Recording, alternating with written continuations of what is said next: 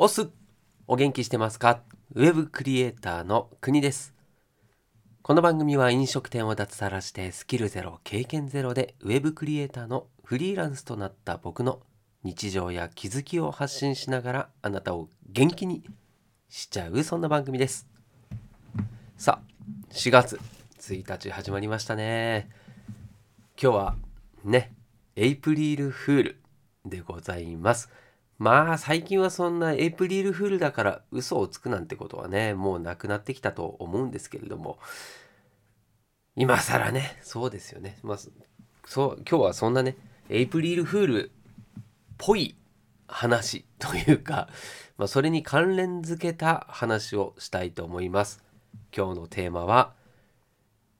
はい昨日からね引き続きということで新生活応援企画。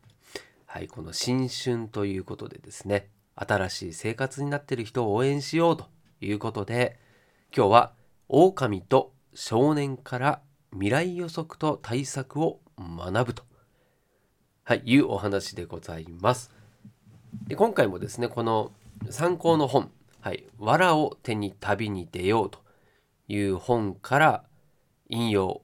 参考にしております。はい。まあ、ほぼパクリですね。はい。ただこの本自体ですね、すごい、うん特に新入社員の人とか、入社して、まあ、3年ぐらいまでの人向けの本ですので、興味ある方はね、一度見てみてください。で今日はそのエッセンスをお届けしながらですね、まあ、新生活に役立てる。そして、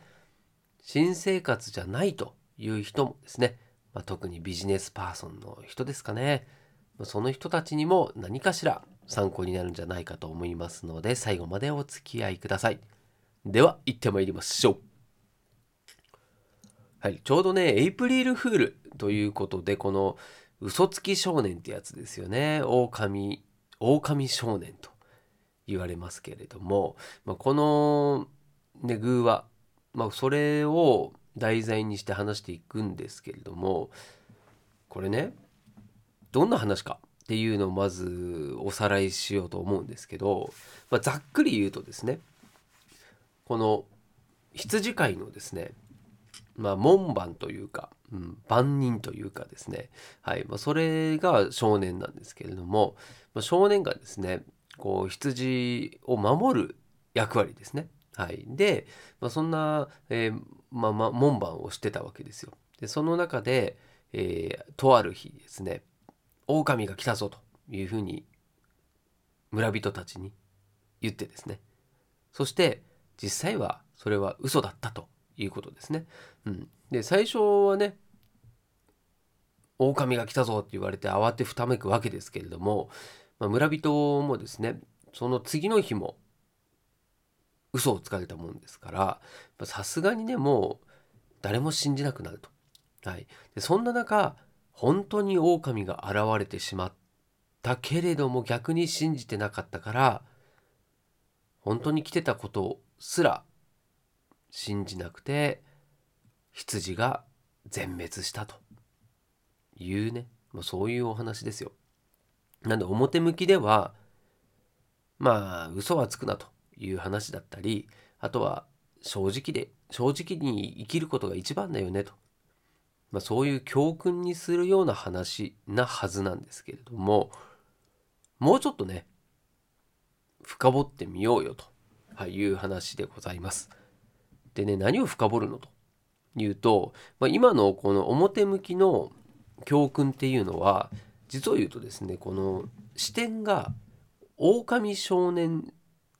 に向けた視点なんですよね。まあ、そうではなくて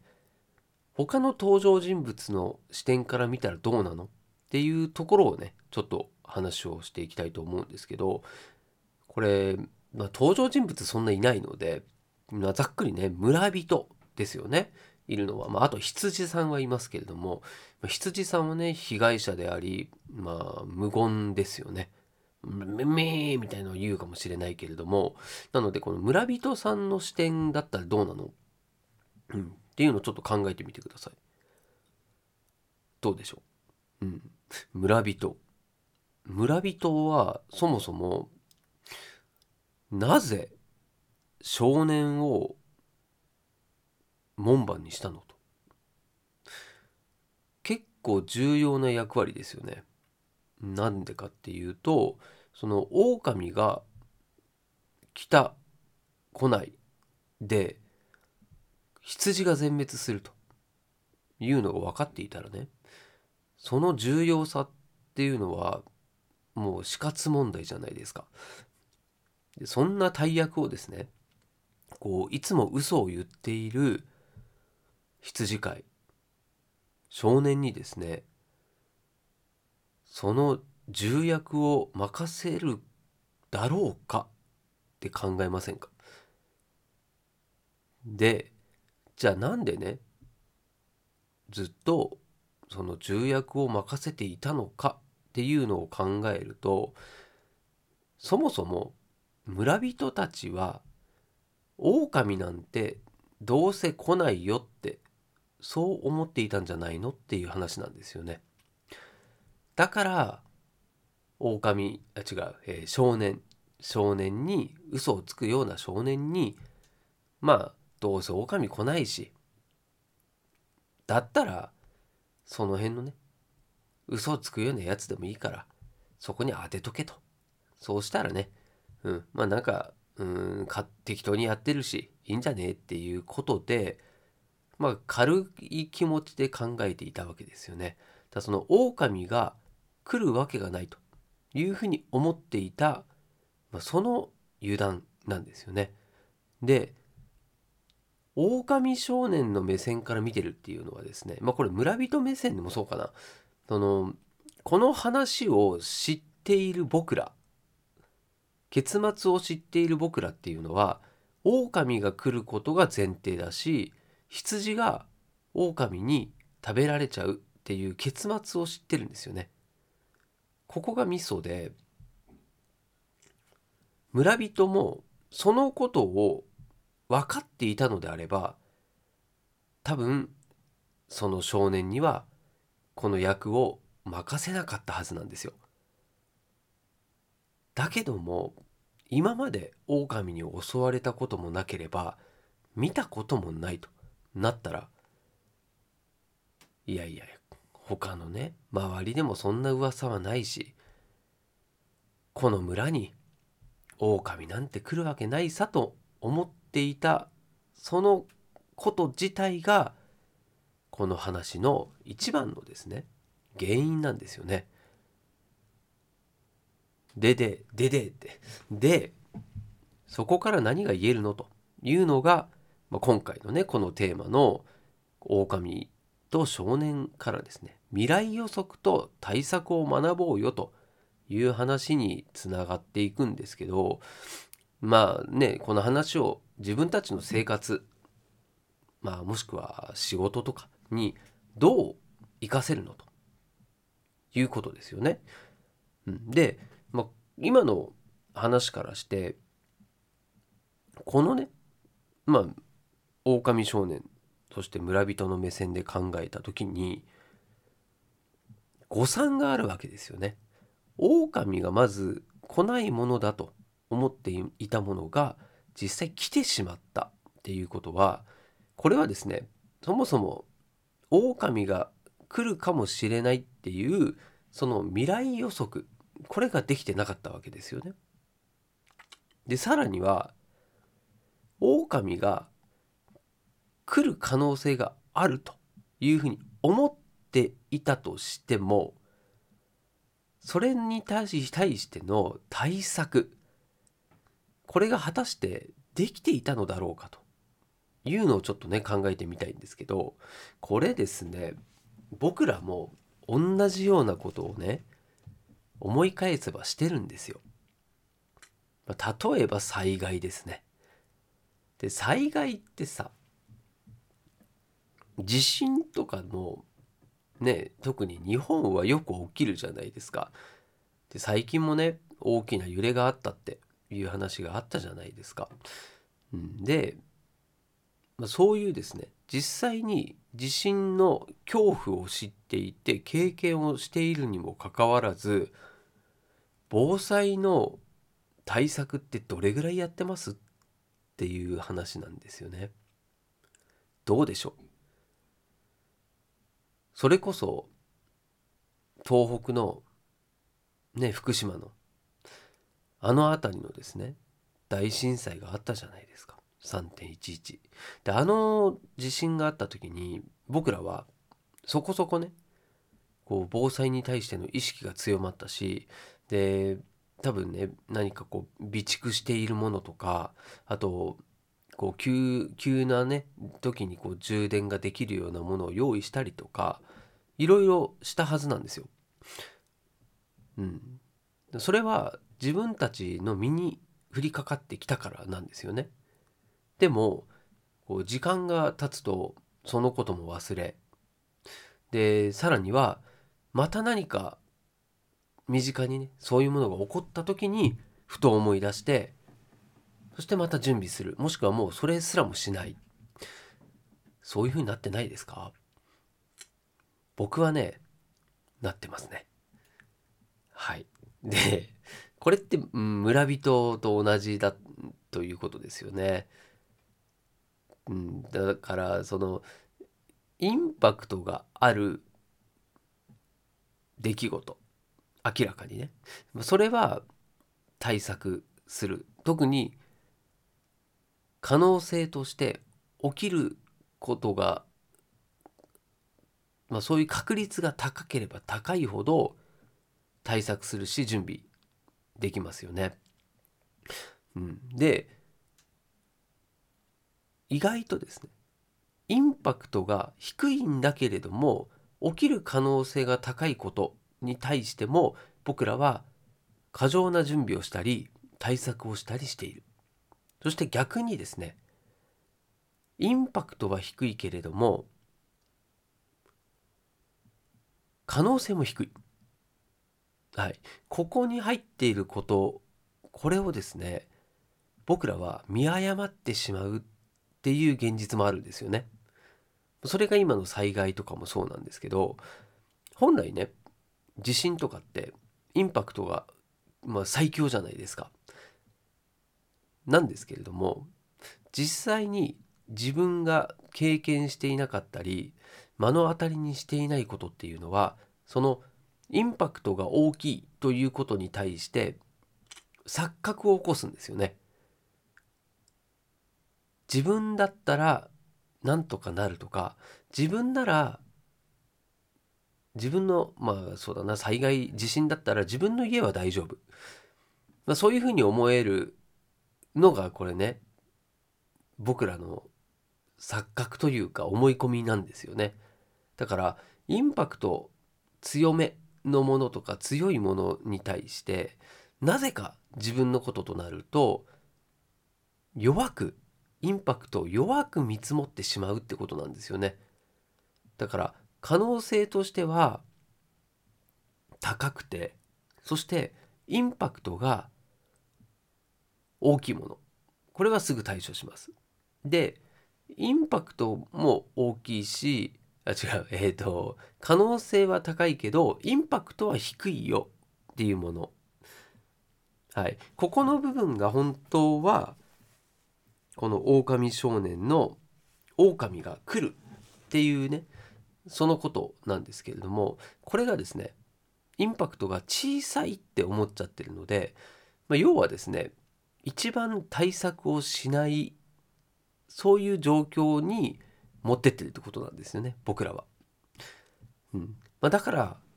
狼が来た時も対策も何もなかったということで羊さんさようならってなっちゃったわけなんですよね。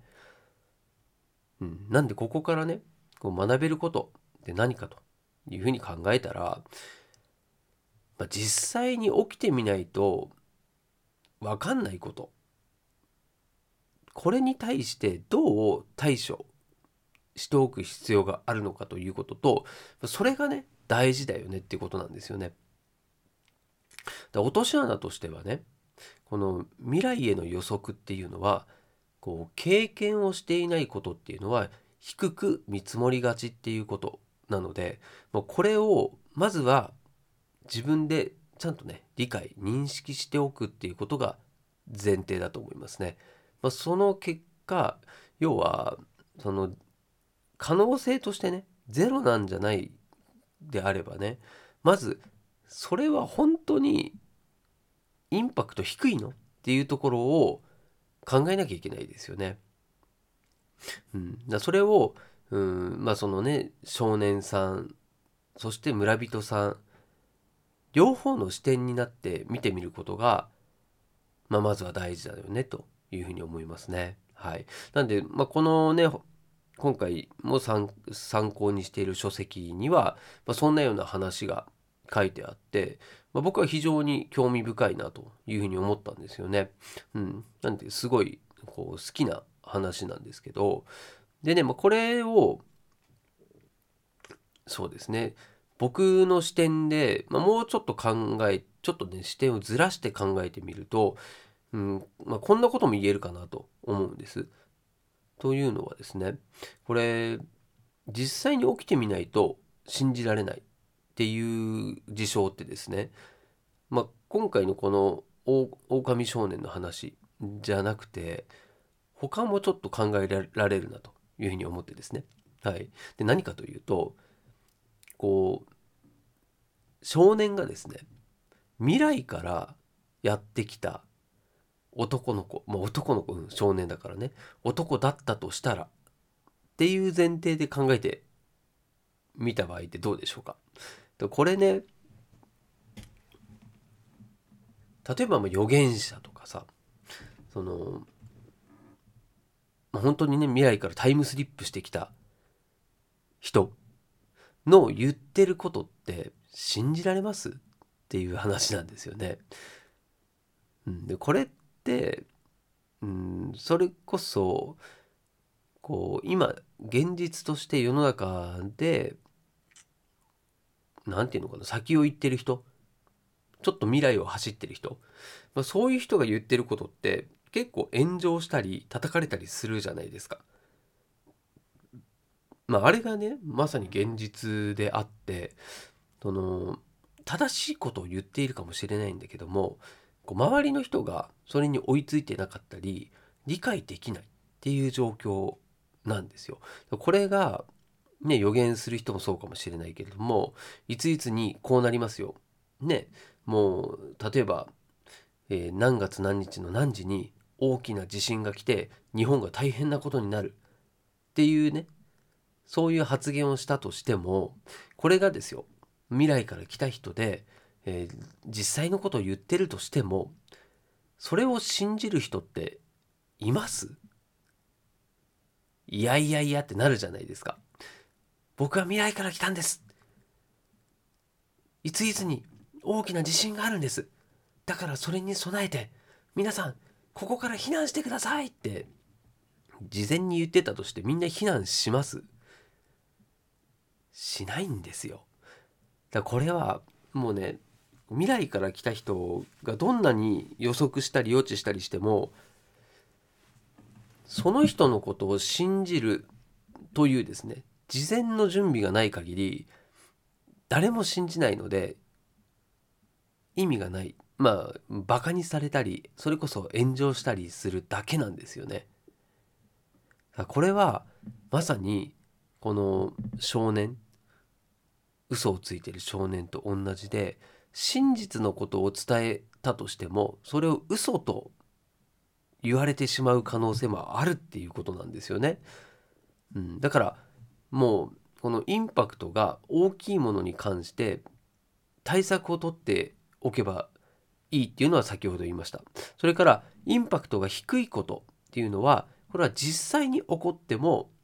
影響は少ないので実を言うとここに時間をそんなに割かなくてもいいよということですよね。はい、そして気をつけないといけないのは自分が直面したことのないことこれはですねインパクトが大きいことも低く見積もってしまうっていうことですね。これをまずは理解しておかなきゃいけないしそもそも人間っていうのはもうそういうものだっていうことなんですよね。うん、なんか自分に都合よくね思い込んでしまうそういう生き物だっていうふうに思っといた方がいいかもしれないですね。うん、だから本当ねこう狼と少年からこう学ぶことっていうのはねいっぱいあるんですけれども何にせよですねその自分自身もそういう経験をいっぱいしてるわけなんですよね。決してですねその村人がバカだとか、ね、少年はこう嘘をついてるけど自分は嘘をつかなければいいじゃなくてですね自分が嘘をついてなくても嘘に思われることもあるというのも考えとかなきゃいけないし、ね、もうこの防災ですね震災のこう防災をするのもどうなのっていうところが一番ね分かりやすいんじゃないかなと思うので、まあ、ここからですね、うん、自分にまあこれは本当ビジネスとか何でもそうだと思うんですよね。うん、まずは、え自分で